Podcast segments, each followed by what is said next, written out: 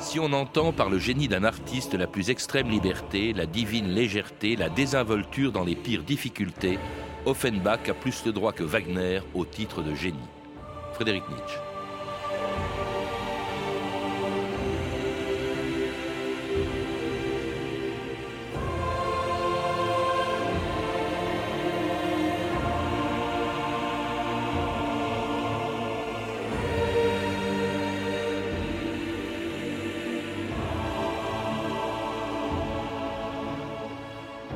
2000 ans d'histoire, Patrice Gélinet.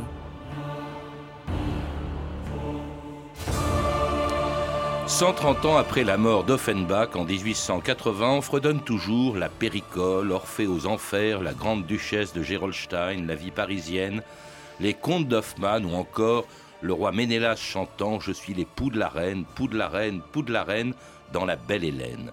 Pendant plus de 30 ans, celui qui fut le premier à mettre l'humour en musique a fait rire toute l'Europe, sauf quelques défenseurs grincheux de la musique dite sérieuse, les mêmes qui refusent encore aujourd'hui d'admettre qu'Offenbach, c'était autre chose que le bouffon d'une époque révolue, dont il a exprimé tout le bonheur de vivre, quand Napoléon III venait au théâtre des variétés applaudir la plus célèbre chanteuse du Second Empire, Hortense Schneider, dans la Péricole.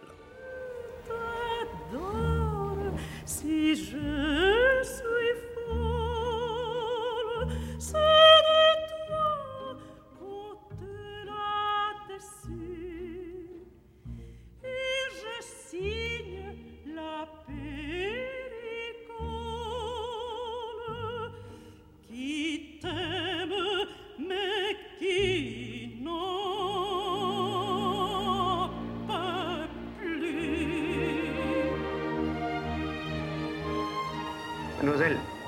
prodigieux de faire tenir en une chanson autant d'esprit, de malice et de tendresse. Votre Majesté a remarqué la tendresse Tout particulièrement. Elle est d'autant plus remarquable qu'elle semble pour une fois venir de Monsieur Offenbach, auquel je fais mon grand compliment. Et vous en avez, cher monsieur. Je voudrais pouvoir, comme vous, contempler nos petits malheurs et nos petites gaietés, les pieds solidement campés sur un nuage.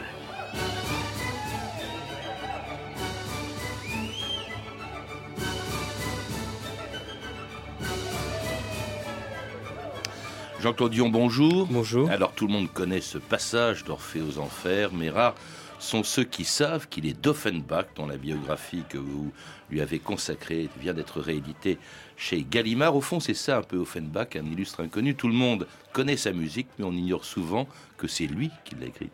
Tout le monde a certainement fredonné ou aimé du Offenbach, mais c'est vrai que le personnage, qui a en plus une œuvre foisonnante avec 110 ouvrages scéniques, plus euh, des œuvres symphoniques, des œuvres pour violoncelle, on en reparlera, mm.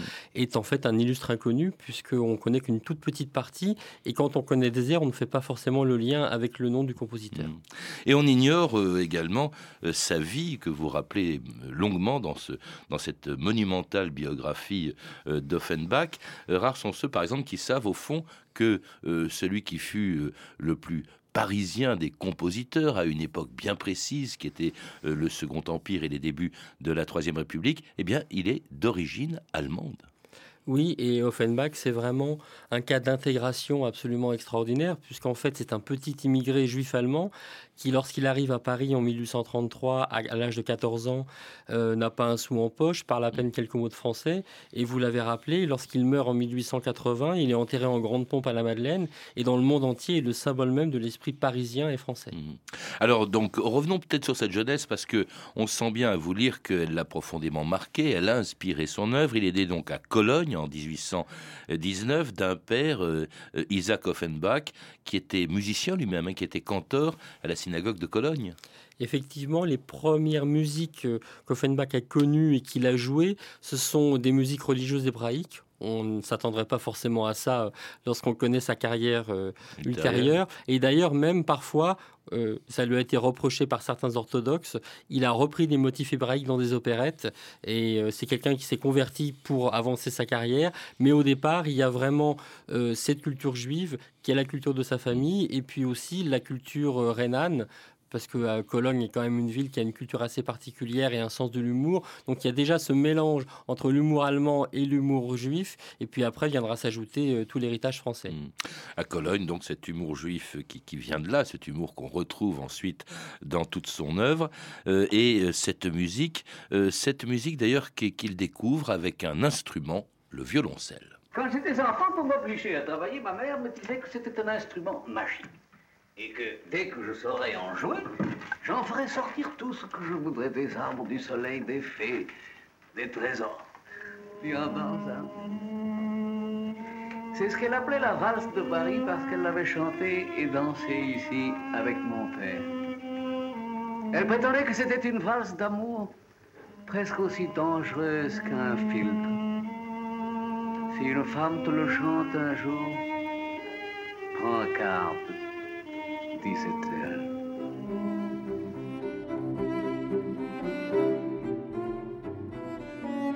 La passion d'Offenbach pour la musique, Jean-Claude Dion, elle commence par celle d'un instrument dont il était, dites-vous, un virtuose, qui était le violoncelle. Ça a été un des plus grands violoncellistes de son époque. Il a écrit beaucoup pour son instrument, notamment des méthodes euh, d'une très grande difficulté qui servent encore au conservateur de nos ah jours à apprendre le violoncelle.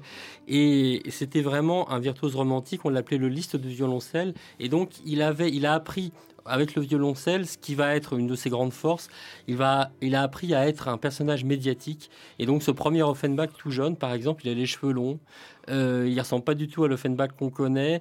Euh, il, est vraiment excentrique puisque lorsqu'il joue son violoncelle, il n'hésite pas à s'évanouir sur scène pour qu'on vienne lui apporter des selles. Et c'est quelqu'un qui a déjà l'idée de construire un personnage. Violoncelle qu'il apprend, enfin disons, dont il développe la connaissance à Paris. Alors, ce qu'il y a d'extraordinaire, vous l'avez dit tout à l'heure, Jean-Claude Dion, c'est que son père euh, envoie son fils, donc Jacques, Jacob hein, au début, il l'envoie à Paris. Pourquoi à Paris? Il a 14 ans à ce moment-là, hein, Offenbach. Exactement, pour deux raisons. D'une part, parce que Paris est à l'époque la capitale musicale de l'Europe et du monde entier, et donc réussir, on l'a bien vu avec Rossini, on le verra plus tard avec Verdi et avec euh, Wagner, réussir, c'est réussir à Paris. Même quand on est étranger, effectivement, parce que vous citez pour, pour beaucoup d'entre eux. Tous les grands musiciens, tous les grands compositeurs du 19e siècle ont voulu, ceux qui s'intéressaient à l'opéra, ont voulu absolument se faire jouer à Paris, et notamment à l'Opéra de Paris. Donc d'abord, c'est la reconnaissance artistique, et c'est aussi le fait qu'à cette époque, au début des années 30, euh, la France est le seul pays où un juif peut faire carrière artistique sans être gêné par ses origines. Il y a un exemple très célèbre, c'est Fromental Lévy qui va faire jouer la juive en 1835, qui va avoir un immense succès. Et donc, si Offenbach veut avoir une carrière normale, il est obligé de venir à Paris. Alors que au conservatoire, euh, en principe, la France n'accepte pas les étrangers. Là, il y a une exception pour Offenbach qui y entre. Alors, on, on, a fait une exception pour lui. Ce qui est amusant, c'est qu'en fait, le directeur qui a accepter cette exception était lui-même étranger, puisque c'était Cherubini, mmh. musicien d'origine italienne qui était depuis très longtemps en France. Et devant euh, la qualité extraordinaire euh, du jeu d'Offenbach, on a fait une exception, mais qui n'a pas servi à grand-chose, puisqu'en fait Offenbach n'est pas quelqu'un de théorique, c'est vraiment un homme de la pratique. Oui, il s'ennuyait, il s'ennuyait. Il s'est mortellement ennuyé au conservatoire et il est parti au bout d'un an et ça a été un, le désarroi pour son père qui avait fait des sacrifices immenses pour l'amener à Paris et lui faire, le faire entrer au conservatoire, de voir que son fils euh, prenait la porte au bout d'un an. Il va jouer euh, à l'opéra comique, euh, il compose également de la musique et il va la jouer dans les salons parisiens. C'est peut-être là d'ailleurs qu'il va commencer à être connu. Oui, on a dit tout à l'heure qu'il avait réussi à se construire un personnage. C'est quelqu'un qui a compris que pour, euh, que pour euh, avancer dans la société, il faut avoir des réseaux, des amis. C'est un personnage balsacien, en fait, hein, tout à fait, euh, ce jeune Offenbach. Et donc, il va notamment avoir une marraine qui est Madame Bertin de Vaux, qui est liée au journal des débats, le plus célèbre journal de l'époque. Et donc, dans les salons, il commence à se faire un carnet d'adresses avec l'idée qu'il veut absolument arriver au théâtre lyrique, qui pour lui, comme pour beaucoup de musiciens de l'époque, est vraiment la forme suprême de la musique. Il commence d'ailleurs à avoir lui-même un salon, lui-même et sa femme. Hein. il se marie euh, assez jeune avec Herminie Dalquin. Euh, et puis, euh, il tient un salon qui, euh, enfin, dans lequel il réunit des amis tous les vendredis. On appelle ça les vendredis de Jacques. Alors là, c'est plein d'humour. Hein. C'était, je crois qu'on pouvait y assister, mais en se faisant appeler selon le prix que l'on payait, maître. En fait, le Offenbach est tout à fait dans la vie comme on, comme on l'imagine à, à, partir de ses œuvres. C'est quelqu'un qui a un humour extraordinaire. On lit, quand on lit ses lettres, elles sont assez merveilleuses parce qu'on retrouve ce même humour. On trouve d'ailleurs une maîtrise de la langue française assez exceptionnelle. Et donc, il sait que pour réussir, il faut organiser des soirées. Et par exemple, à ces soirées, Victor Hugo vient régulièrement. C'est un contact qu'on n'imaginerait peut-être pas a priori, Victor Hugo et Offenbach, mais il, il sait qu'il faut être dans la société et se faire connaître. Alors, il crée son propre théâtre, les Bouffes parisiens, pour y jouer des opérettes, en fait des petits opéras comiques, parce qu'il faut rappeler que jusqu'en 1864, il y a des règles très strictes qui sont imposées justement à ces, à ces petits morceaux. Euh, on ne peut pas composer des pièces de plus d'un acte et avec quatre personnages au maximum. Alors la carrière d'Offenbach au début a été beaucoup entravée par ce système euh, administratif qui nous semble un peu euh, venu d'un autre âge. C'était en fait une reprise de l'ancien régime. Et donc Offenbach a commencé par écrire des opérettes, c'est-à-dire des opérettes en un acte, des opéras en un acte. Opérette, ça veut dire petit opéra, vous l'avez dit, il ne pouvait pas faire plus. Et même le nombre de personnages était limité. Et petit à petit, il va ajouter des personnages. Et il y a une chose très amusante dans Croquefer, il a droit à quatre personnages, il en met un cinquième. Simplement, il, imagine un personnage muet qui revient euh, de la croisade, qui est à moitié amputé. Donc il dit en fait, c'est pas cinq, c'est quatre et demi. Donc laissez-moi ajouter mon personnage. Alors jusqu'à ce que Napoléon III en 1864 fasse sauter euh, ces règlements très stricts. 1864, c'est la date de la création d'un des plus grands succès d'Offenbach, La Belle Hélène, l'histoire de cette reine de l'Antiquité, à l'origine de la guerre de Troie, parce qu'elle avait été enlevée à son mari, le roi Ménélas. Ah, voici le premier air de mon nouvel opéra bouffe, La Belle Hélène. Ah. Une bonne femme dans ton genre, qui plaisait trop. Le tsar et le calife de l'époque se sont fait la guerre parce qu'Hélène est partie avec une espèce de tsarevitch. C'est bien moi ça. Oui, et elle non plus ne se croyait pas responsable, comme tu vas le voir. Je suis l'époux de la reine, de la reine, de la reine, le roi Ménélas. Je crains bien qu'un jour il aime, qu'un jour il aime, qu'un jour il aime, je le dis tout bas. Ne me fasse de la peine, n'anticipons pas. Je suis l'époux de la reine, l'époux de la reine, l'époux de la reine, le roi Ménélas, Ménélas.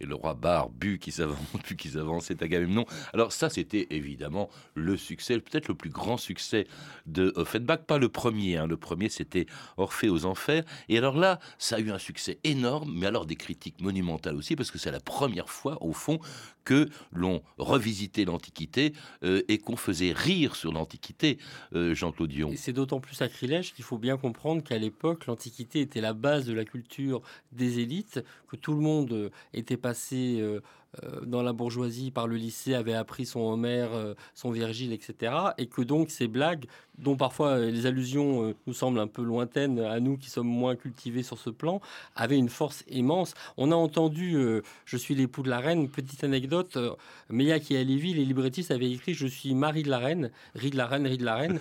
et en fait, c'est pendant les répétitions qu'on s'est rendu, que, on rendu compte qu'époux était bien mieux, parce que ça faisait poule. Et donc, on, on a changé. Et Offenbach est vraiment un perfectionniste qui pense à chaque détail, qui pense au costume, au décor, à la mise en scène. C'est un grand homme de théâtre.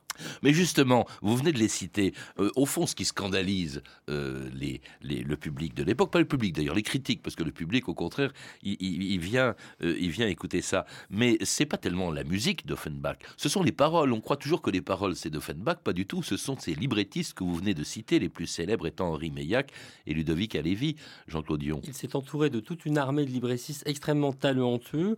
Et on vient de citer Miyake et Lévy qui ont terminé tous les deux à l'Académie française et qui sont de magnifiques écrivains. Et c'est vrai que c'est un homme de théâtre, donc euh, les livrets qu'il met en musique sont de vraies pièces. Et d'ailleurs, souvent, on ne s'en rend pas toujours compte de nos jours parce que les livrets sont souvent réécrits malheureusement. Et moi, j'aimerais beaucoup qu'on puisse remonter le vrai texte de Miyake Elivi qu'on entend rarement parce qu'il a une force dramatique et un esprit extraordinaire. Alors le succès, c'est aussi les interprètes, dont la plus célèbre, l'Hélène de la Belle Hélène, ou encore la Grande Duchesse de Gerolstein, la plus célèbre chanteuse du Second Empire, c'était Hortense Schneider. Mes enfants, je suis un peu en retard, je m'excuse, mais vous n'avez rien perdu pour attendre. J'ai travaillé toute la nuit avec Meillac et Halévy. Ma chère Hortense, je t'apporte un nouvel air pour ta grande duchesse. Dupuis et Bertelier, vous en êtes aussi. C'est un route. Je l'ai intitulé Ah, que j'aime les militaires. Quelle bonne idée. Je crois que c'est tout à fait pour moi.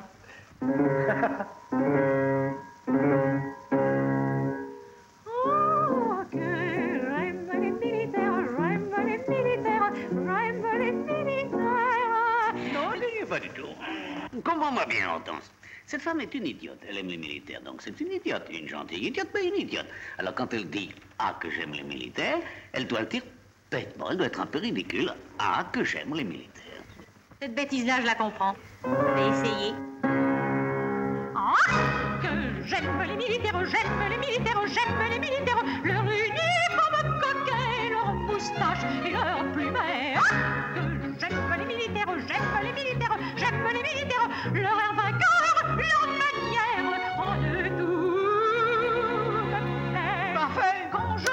Et c'était Yvonne Printemps dans le rôle de la grande duchesse de Gerolstein qui n'aimait pas seulement les militaires. Là, je parle de, je parle de Hortense Schneider. Hortense Schneider, c'est quelqu'un qui a eu une carrière extraordinaire et qui, notamment avec cette pièce écrite pour l'exposition universelle de 1867, a mis dans son livre finalement tous les souverains qui sont venus la voir. On disait que sa loge, c'était le passage des princes, par allusion au passage euh, qui est près du théâtre des variétés. Et c'est vrai que ça a été une période de succès extraordinaire euh, pour elle. Euh, J'ajoute que euh, dans cette pièce, Hortense Schneider portait un une magnifique décoration que la censure avait voulu euh, lui faire enlever parce qu'effectivement, euh, ça semblait vraiment une, une dérision trop grande par rapport à, aux, aux grands souverains euh, du temps. Et qu'en ce moment, il y a une exposition au château de Compiègne où on voit des bijoux et des décorations. Et on voit côte à côte la décoration de la Grande Duchesse et les vraies décorations de Napoléon III. Et je trouve très amusant ce rapprochement. Et donc, j'invite nos auditeurs à aller Mhm. voir euh, ces témoins de, du Second Empire. Parce qu'Offenbach ne se moquait pas euh, seulement, on l'a dit, de l'Antiquité, il se moquait de, du présent, de, de- de l'époque dans laquelle il vivait. Il se moquait, on, vient de l'entendre, euh, de l'armée. C'est une satire de l'armée, la grande duchesse de Gerolstein. C'est aussi une satire du régime. Ça, c'est assez étonnant parce que, euh, au fond, Napoléon III, le second empire de Napoléon III, eh bien, ça a été l'époque faste pour Offenbach, qui était protégé par l'empereur. Alors, je ne crois pas que Napoléon, que Napoléon III a vraiment protégé. Enfin, il laissait faire, disons. Il a assistait faire, même. Il, il est venu assister quand même à Il plusieurs assistait et représentations. il aimait beaucoup parce que l'impératrice n'aimait pas du tout, mais lui, il aimait beaucoup rire, donc c'était vraiment des soirées agréables. Mais vous voyez, par exemple, dans cette pièce, La Grande Duchesse de Gerolstein, au départ, ça s'appelait La Grande Duchesse, et la censure a dit, mais c'est impossible, une pièce trop antimilitarisme. Alors on a rajouté deux Gerolstein, qui est Mhm. une allusion en fait au mystère de Paris de Gensu. Et on a dit, bah, comme c'est fantaisiste, on va laisser passer. Et cette pièce que donc la censure du Second Empire a laissé jouer, et qui est vraiment peut-être la pièce la plus antimilitariste de tout le 19e siècle, eh bien, c'est la République qui l'a censurée après 1870, pendant quelques années, après la défaite, on pouvait plus se moquer des militaires. Malgré le succès, comment expliquer d'ailleurs ce succès de d'Offenbach? C'est vrai que il choque, il est le premier d'une certaine manière. Il y avait déjà un peu de dérision, bien sûr, dans Mozart, etc. Il est le premier vraiment à introduire l'humour dans la musique, Jean-Claude Dion. C'est un très grand humoriste, c'est un des plus grands satiristes de, de tous les temps, et en même temps, c'est aussi quelqu'un d'une très grande tendresse. Et donc, je pense que c'est ce mélange des deux qui est complètement unique et qui fait qu'aussi que sa, sa musique a un pouvoir de séduction, comme le personnage d'ailleurs l'avait aussi, absolument extraordinaire. Et donc, quand on entend du Offenbach, on est pris malgré soi. Et ça, il, d'ailleurs, il, il était très peu modeste. Il disait on, on jouera, on dansera sur du Offenbach euh, dans- en- à, à jamais, dans tous les temps. Et il avait raison parce qu'il y a une capacité de séduction qui repose sur ce mélange entre humour et tendresse. En tout cas, on a dansé jusqu'à la fin du, du Second Empire, dont on pourrait croire d'ailleurs que Offenbach avait presque prédit la chute dans Les Brigands, créé le 10 décembre 1869 au Théâtre des Variétés, sept mois avant la guerre qui allait faire tomber le Second Empire. Aujourd'hui, 19 juillet 1870, à 11h du matin, Sa Majesté impériale a fait remettre au roi de Prusse Guillaume Ier la déclaration de guerre de la France à la Prusse. Le ministre de la Guerre l'a encore répété la semaine dernière, nous sommes prêts. Il ne manque pas un bouton de guêtre à l'armée française. Les instructions du gouvernement sont claires, il ne reste plus qu'à les exécuter. On va le déculoter, le Bismarck À bas le roi de Prusse Vive l'empereur Vive l'armée À Berlin Écoutez, écoutez, voyez-vous là-bas, là-bas, là-bas, tout près des grottes, reluire des casques, des casques d'acier. Il a raison, il a raison. J'entends, j'entends un bruit de bottes, de bottes, de bottes. J'entends un bruit de bottes, de bottes, premier carabinier. C'est le premier carabinier. Ce sont les bottes, les bottes, les bottes, les bottes, les bottes, les bottes. Les bottes des carabiniers. Les bottes des carabiniers. J'entends un bruit de bottes, de bottes, de bottes, de bottes, de bottes. C'est le premier carabinier. C'est le premier carabinier. Ce sont les bottes, les bottes, les bottes, les bottes, les bottes, les bottes. Les bottes des carabiniers. Des carabiniers. Et c'était le passage le plus célèbre des brigands d'Offenbach, monté en 1869. Alors évidemment, ça pourrait faire sourire, sauf que les bottes euh, dont il parle, euh, eh ce sont celles des Prussiens que l'on entendra sept mois plus tard sur le pavé de Paris, euh, faisant tomber le Second Empire. Euh, Jean-Claude Dion, c'était prémonitoire ce, ce, ce morceau C'était des prémonitoire. Et d'ailleurs, cette pièce, euh, Les Brigands, euh, qui sera remontée dans quelques mois à l'Opéra Comique, c'est aussi une pièce très intéressante sur le pouvoir de l'argent. Il y a un personnage de Casey absolument merveilleux. Donc, c'est une pièce d'une actualité formidable. Mais en tout cas, ce conflit donc, qui s'est qui est survenu euh, en juillet 70 a été véritablement dramatique pour Offenbach puisque c'était son pays de naissance contre son pays d'adoption. Il avait été naturalisé français en 1860 et Offenbach s'est retrouvé entre les deux et naturellement, la chute de l'Empire a, a profité à ses ennemis qui se sont empressés de l'attaquer comme euh, et de faire de lui-même une sorte d'espion prussien. On a dit qu'il était affidé à Bismarck. Qu'il avait démoralisé Voilà, la France pendant vraiment, il y avait 20 tout ans, un plan qui avait été fait pour ramollir nos braves soldats français. Et, euh, et puis aussi, malheureusement, sont apparus, ce qui n'était pas vraiment apparu jusque-là, euh, des attaques antisémites où donc il était à la fois le prussien et le juif, et donc Offenbach est passé au début des années 70 par une période très difficile. Et pourtant, pendant, pendant 10 ans, il va continuer à composer, à écrire. Euh, bon, il a moins de succès, mais il n'arrête pas. Ça, il, il va pendant 10 ans sous le, sous le Troisième République, au contraire, il va continuer. Il continue et notamment de 1873 à 1875, il va diriger un nouveau théâtre, comme il avait créé et dirigé le théâtre des Bouffes parisiens.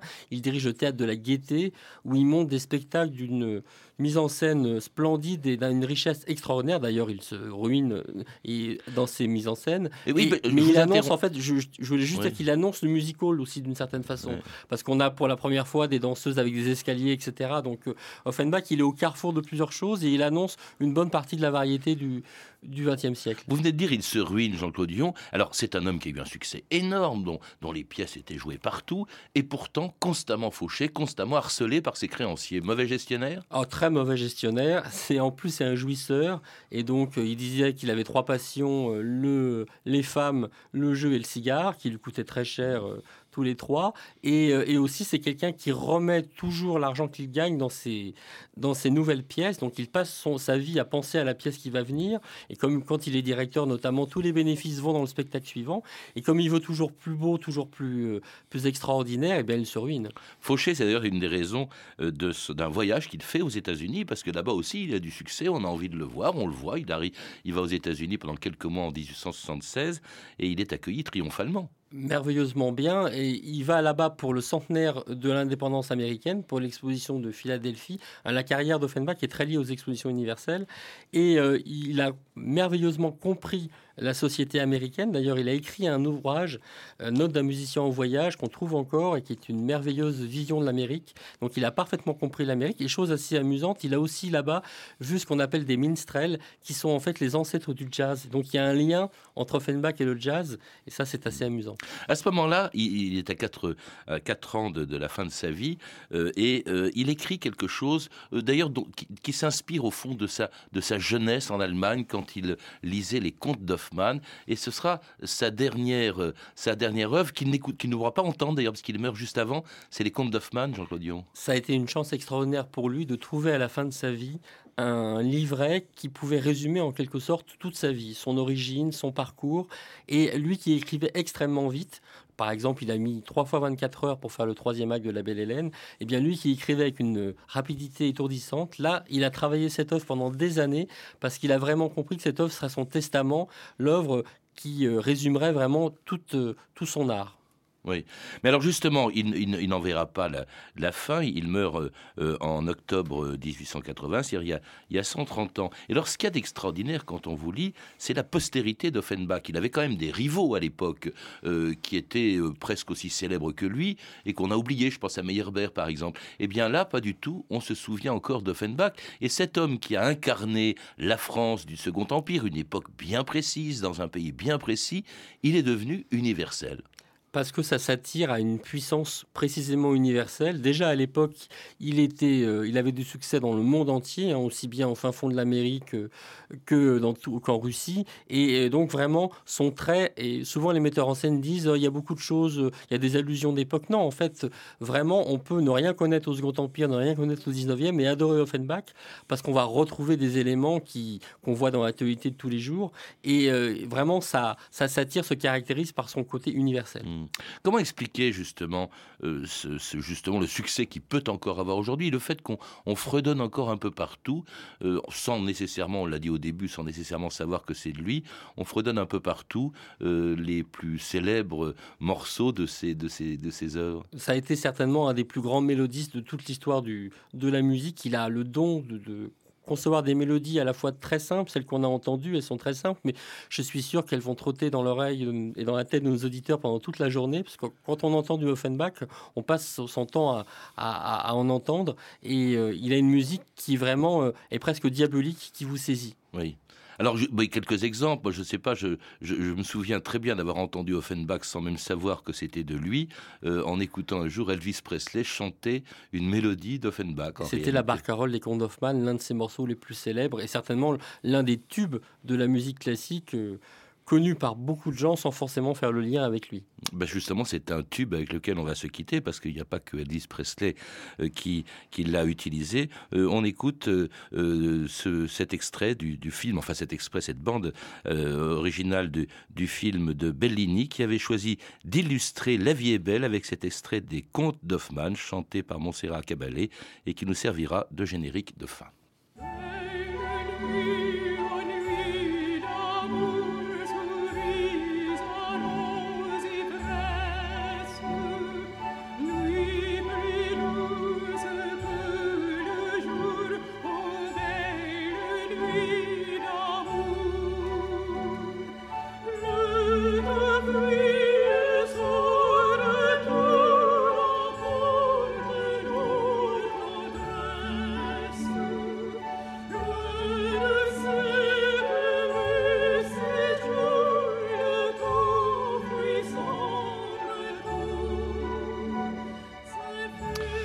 Je rappelle que mon invité Jean-Claude Dion est l'auteur d'une passionnante biographie de Jacques Offenbach, une biographie très complète qui vient d'être publiée chez Gallimard. Il a également euh, écrit, en tout cas écrit sous sa direction, Les spectacles sous le Second Empire, un livre qui vient de paraître chez Armand Collin. À lire aussi Jacques Offenbach de Nicolas Destiendorf qui a été publié chez Actes Sud. À voir aussi sur scène les opéras bouffes de Jacques Offenbach, très actuels, on le voit, puisque on pourra l'entendre dans La Belle Hélène, jouée actuellement à l'Opéra du Rhin à Mulhouse jusqu'au 30 décembre, La Péricole à l'Opéra de Metz jusqu'au 31 décembre, et Orphée aux Enfers à Dijon du 6 au 11 janvier prochain. Vous avez pu entendre des extraits des films suivants La valse de Paris de Marcel Achard, avec Yvonne Printemps euh, dans euh, le rôle de euh, Hortense Schneider et Pierre Freinet dans le rôle d'Offenbach, disponible en VHS aux éditions Montparnasse. Et puis Les Alsaciens ou Les Deux Mathilde, un téléfilm de Michel Favard, disponible en DVD chez Arte Vidéo. Pour plus de renseignements, vous pouvez appeler le 32 30, 34 centimes la minute ou consulter notre site sur franceinter.com. C'était 2000 ans d'histoire. À la technique Anne-Laure Cochet et Guillaume Lacroux, documentation et archives Camille Pouc-Jalagui et Frédéric Martin et Franck Olivard. Une émission de Patrice Gélinet réalisée par Marie Casanova. Demain, dans 2000 ans d'histoire, à l'occasion du 90e anniversaire, la naissance du Parti communiste français. Dans quelques instants, Mathieu Vidard et 7 est au carré. Tout de suite, vous êtes sur France Inter, il est 14h.